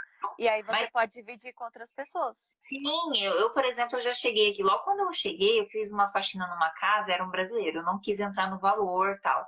Mas a casa dele era muito bem localizada, é próximo de onde eu moro hoje em dia. É, para estar tá no centro, para vocês terem uma ideia, quando eu falo de zona 2 e falo de região, eu estou na região de Finsbury Park, que é um bairro daqui que é dentro da zona 2. Para chegar no centro, eu estou em 20 minutos, se eu for assim andando super rápido, né? E daí pego o metrô, que é o underground, que é super rápido também, isso facilita uhum. a distância, que é mais ou menos uns 10 quilômetros, se eu não me engano, do centro. De uhum. táxi para ir trabalhar, esses tempos eu levei 40 minutos, que a empresa pagou táxi devido à pandemia. De underground eu levei 20 minutos, levo 20, 25, não passa disso, porque é 2 minutos por estação, dá umas oito, dá até menos, acho que dá umas seis, sete estações do centro, de onde eu desço. E é dois minutos cada uma, então 15 minutos dentro do trem. Eu tô contando assim o tempo para você sair da estação, o tempo para sair de casa e ir até a estação. Então uhum. é super rápido ali na, na, nas ruas principais. Mas quem tá um pouquinho mais distante, ou até esse cara que não era tão longe, mas tipo, não tinha uma estação underground lá perto, e decidiu pegar o trenzinho para ir até lá, ou pegar um ônibus até uma estação underground, que dá diferença nisso também. A casa dele tinha quatro quartos enormes, três banheiros, uma cozinha, meu Deus do céu, que era maior que essa casa que eu moro. Cozinha, tinha sala, era enorme. E ele, se eu não me engano, na época que eu consultei a região, ele pagava na faixa de 2, 2,200. Daí você vê que a, o que é procurado demais é o que é muito caro, né? Entra aquela Sim. questão da, da lei da oferta e da procura, né? Sim, sim. Eu já pensei em alugar um apartamento maior aqui e convidar amigos para morar comigo. Peraí, deixa eu ficar o aqui. Pra... Tá conseguindo me ouvir direito? Porque eu tirei o fone. É, e eu o, pensei. O que... fone fica melhor, mas não tem problema, não. Ok. Só que, assim, você alugar uma casa maior, um apartamento maior e pagar menos. Só que aí você vai ter uh, transporte vai ser mais complicado pegar transporte, você vai demorar mais tempo no transporte público, vai demorar mais para chegar no trabalho, na escola. Então não vale muito a pena. Eu prefiro morar no novo, num apartamento minúsculo, como eu tô agora. É um apartamento Sim. super pequeno, mas ele é dividido, tem quarto, tem cozinha, tem sala, banheiro. E tô perto de tudo, realmente tô muito perto de tudo aqui. É legal, é, é, bem isso. Aqui você tem que olhar muito a localização, né? Eu olho muito a localização. Às vezes eu prefiro ter eh, menos vantagens em questão da moradia. Tipo, esses esqueçam, minha casa no Brasil tinha três quartos, que eu nem usava, os outros dois. Tinha churrasqueira, aquela calçada para lavar. Pode esquecer isso aí. Tem tipo, terraço, tem a garagem, tem tudo. Ariadne, eu esqueci de fazer uma pergunta, assim, você teve alguma, algum problema de receptividade, seja aí, seja agora no Brasil, você estando longe, tipo assim, ah, você vai palpitar alguma coisa, falar alguma coisa e talvez as pessoas tenham essa dificuldade de, de aceitar, ah, você é uma imigrante, você é uma imigrante na França, então não mete o bedelho aqui, e você é uma imigrante quando vai ao Brasil, já que você não é mais daqui. Você teve alguma problemática com isso, independente de qual foi o assunto? Uh, aqui eu tenho, sim. É, assim, eu fui muito bem recebida pelos franceses, de modo sim. geral. É, não tenho do que reclamar. Mas tem umas coisas que eu não concordo com eles e que eu vou, que eu debato. E assim, eu fico muito chateada porque eles não, não entram na cabeça deles e meio que existe um conflito em relação a isso. Mas são Sim. assuntos assim que daria até uma outra live falando sobre E por quê? Só para dar um gostinho, quem sabe rola uma live. Pois é, é que assim, quando, quando eu vejo que aqui tem muito imigrante em Paris, Sim. e eu vejo a diferença da forma como eles tratam os imigrantes, sabe? Por exemplo, Sim. eles se tratam de uma forma, sou brasileira, existem os estereótipos e tudo mais, né? E, e, tratam o árabe de uma outra forma, tratam o africano de uma outra forma, tratam um americano de uma outra forma. Então, assim, eu bato muito de frente com eles com relação a esse, a esse tipo de coisa. É, e aí tem francês que fala para mim, ai, nós não somos racistas, ai, mas eles, a gente ajuda muito eles, eles estão aqui, nós damos tudo para eles. E eu falo, sim, mas vocês não estão fazendo mais do que a obrigação de vocês. Vocês tiraram tudo deles. E se eles sim. estão aqui hoje é por isso. Então é em é. relação é. a isso, sabe? Eu bato muito de frente. É, é muito que eu ouvi também na Itália, assim, os italianos não. Gente, lógico, quando a gente fala, a gente fala geral, tá? Não quer dizer que são todos assim. Mas na Itália também tinha muito disso, e você, vocês parecem que esqueceram, né, a época da guerra, porque eu, eu tenho, né, o sangue lá italiano é porque um italiano saiu fugido da guerra e foi pro Brasil. Uhum. Entendeu? Então, tipo assim, na hora que precisou, correu. Então não vem, né, torrar minhas paciências agora, não, que eu vou ficar aqui, tem lei para isso, isso segue em paz. E eu imagino que essa situação que você falou de, seja de racismo, seja questão de preconceito com a xenofobia em si, né, eu acho que é realmente, é uma problemática, de certo modo, do europeu. Talvez essa questão é. colonizadora eles não enxergam, eles não querem enxergar. Eles não admitem o mal que eles, que eles fizeram para a humanidade, que ainda fazem e que eles uhum. precisam reparar. Eles não entendem isso. É, mas eu acho que independente se é bem aceito ou não, tem mais que ficar martelando em algumas coisas para ver se desconstrói isso, né? Uhum. Eu, é inevitável, né? Não tem como, né, Ariadne? Acho que você tá aí, se ouve uma coisa, você vai ficar ah, eu, eu, eu sou muito assim de eu já fico ligada para ver se alguém vai falar alguma coisa, porque eu já tô ligada para rebater e tudo mais. Tu tinha me perguntado também sobre o Brasil, né? Se eu já tive. Ah, sim, é, desculpa. No Brasil, eu tenho muitos, muitos problemas hoje, porque você muda. Quando você vai morar no exterior, você muda completamente sua maneira de pensar, de agir. Muita coisa, uhum. muita coisa mesmo.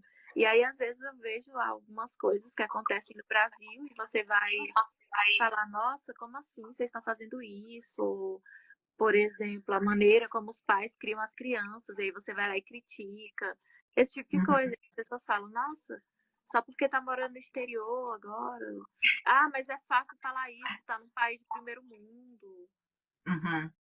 Mas enfim, é bem complicado e complexo. A, a dificuldade talvez esteja nisso, né? De não. Não digo colocar a cultura europeia como superior, não é isso, né? Que não. o Brasil também tem suas qualidades, mas é a questão assim, que a gente puder aprender com os outros, tanto a gente, a gente vê que o Brasil tem muitas outras vantagens, principalmente essa questão de ser mais receptivo, mais, né, atento, tá ali, querer conversar, abraçar aquela coisa de ser mais musical, animado, enfim que a gente não vê aqui, entre outros benefícios, outras qualidades do brasileiro, do Brasil em si. Mas quando é o contrário é difícil mesmo. Eu também passei por isso. Mas, Ariadna, eu estiquei de novo, não consegui fazer todas as perguntas. O papo foi muito bom, porque a galera também perguntou bastante coisa.